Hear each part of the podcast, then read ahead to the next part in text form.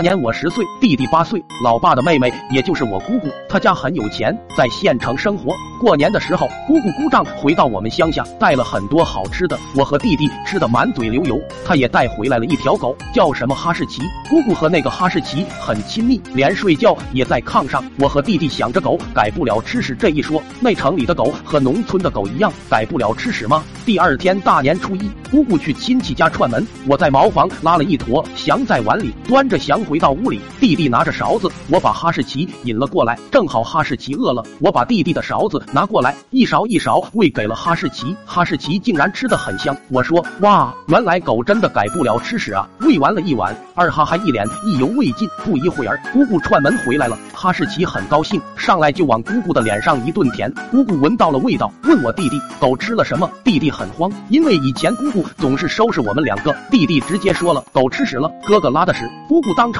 就吐了出来，生气的就去找我爸，老爸一过来就厉声怒斥你们两个狗改不了吃屎的小兔崽子，竟然给狗吃翔，拿着搅屎棍就要打我俩，我急匆匆的跑到爷爷家，爷爷看见老爸拿着搅屎棍要打我，上去反手就给了老爸一拐杖，咆哮道：大过年的你拿搅屎棍打孩子！老爸哭丧着脸说了我喂二哈吃翔的事，爷爷更火了。你他喵的，老子长这么大就没见过不吃翔的狗，喂点翔怎么了啊？我星星你个星星的，你小时候做的这种事还少吗？老爸脸一红，灰溜溜的走了。我也没管弟弟，直接进了爷爷家。第二天，也就是大年初二，我回了家，看见老爸和弟弟鼻青脸肿的朝着我笑，我心里想，小姑你真行，我差点被你害死。我当晚就去厕所用碗接了一碗翔，用花椒大料腌制入味。第二天，老爸在炒菜，趁他出去的时候，我直接把那一碗翔倒进了炒猪大肠那锅里，搅拌均匀就走了。然后偷偷告诉弟弟，叫他不要吃猪大肠，